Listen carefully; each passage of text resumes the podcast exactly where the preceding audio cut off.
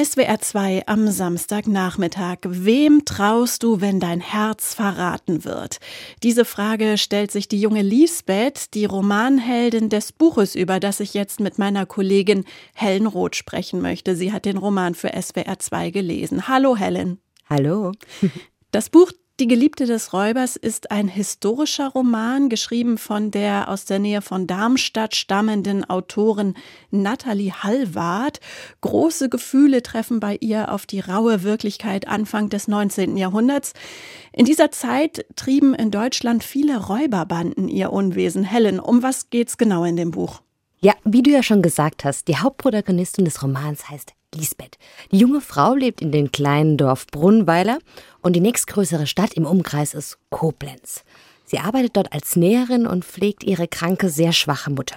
Die beiden müssen mit wenig auskommen, seit Lisbeths Vater bei einem Raub getötet worden ist und der Hof der Familie abbrannte. Lisbeth kommt aber eigentlich ganz gut klar, gerade für eine Frau in ihrer Zeit.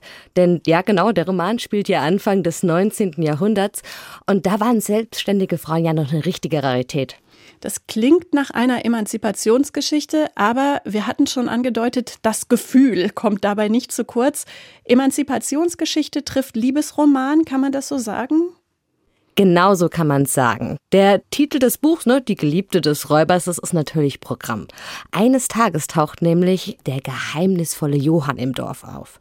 Der übernimmt den Job des Dorfgendarms, schützt also die Bewohner vor Räuber und schaut allgemein, dass der Frieden im Dorf gewahrt wird. Mit Lisbeths Seelenfrieden ist es aber seit Johanns Ankunft im Dorf sowas von von vorbei. Denn zwischen den beiden, ja, herrscht eigentlich ab der ersten Begegnung eine eigentümliche Spannung. Und obwohl Lisbeth so gut wie nichts über Johann weiß, der macht nämlich aus seiner Vergangenheit ein wohlgehütetes Geheimnis aus gutem Grund, so viel sei verraten, fühlt sich Lisbeth mächtig zu ihm hingezogen. Am Anfang will sie das noch nicht so wahrhaben, ne? Was soll sie schon mit diesen Männern? Aber je mehr Abenteuer die beiden überstehen, umso näher kommen die sich auch. Aha, Stichwort Abenteuer. Erzähl uns mal ein bisschen was über die Zeit, über das Milieu, in dem der Roman spielt. Der Roman spielt ja 1802. Und das ist das Jahr, in dem sich Napoleon als Konsul auf Lebzeiten hat ernennen lassen und quasi einen Siegeszug nach dem nächsten in Europa geführt hat. Und die Gebiete links vom Rhein sind gerade erst an Frankreich gefallen und stehen nun unter französischer Verwaltung. Und das bringt für die Bevölkerung neue Pflichten, klar Abgaben und so, aber auch Rechte. So werden ab der Zeit in Deutschland wieder vermehrt Gerichtsprozesse geführt, in denen Menschen nicht nur unter fürchterlicher Folter irgendwelche Straftaten notgedrungen gestehen, sondern die wirklich der Wahrheitsfindung dienen. Und diese Gerichtsprozesse, die braucht's auch, denn Anfang des 19. Jahrhunderts, ich sag's mal euphemistisch, ja, war ja die Blütezeit des Räuberwesens in Deutschland. Zahlreiche Räuberbanden streifen durch die Wälder und verbreiten Angst und Schrecken. Raub, Brandschatzen, Vergewaltigung, Mord, die Liste der Straftaten ist lang. Die kommt übrigens auch genauso im Buch vor.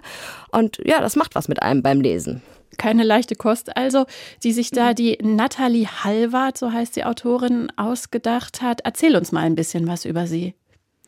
Ja, Nathalie Halvert ist ein Pseudonym und die Frau lebt im hessischen Langen. Und so sagt sie selber von sich, unabhängig von der jeweiligen Poche, in der der Roman spielt, faszinieren sie Frauen, die selbstbewusst ihre Ziele verfolgen und dabei aber nicht ihren Humor verlieren.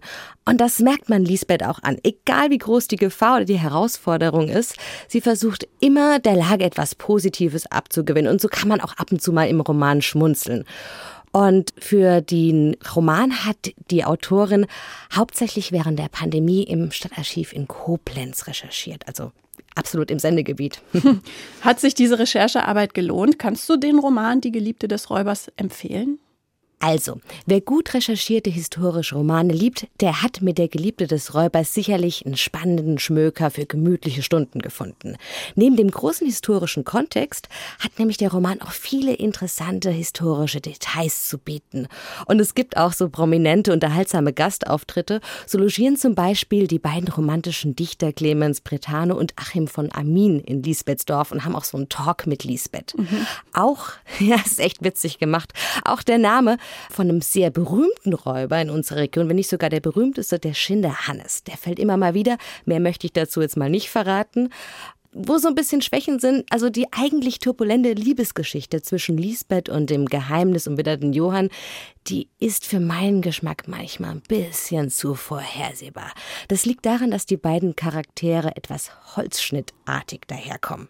Aber trotzdem bietet der Roman ein spannendes oder entspannendes, so eine Mischung aus beidem, Lesevergnügen und weil er auch einfach sehr anschaulich geschrieben ist. Also so ein richtiger Schmöker eben urteilt Helen Roth über den Roman Die Geliebte des Räubers von Nathalie Hallwart. Vielen Dank. Ja, gerne. Nach Musik von Jürgen Thelen hören wir einen Auszug aus dem Buch. Jürgen Thelen hat ein ganzes Album über den berühmten Räuber Schinderhannes geschrieben, von dem wir gerade schon gehört haben. Wir hören daraus den Titel Dans la forêt avec sa bande, also im Wald mit seiner Bande.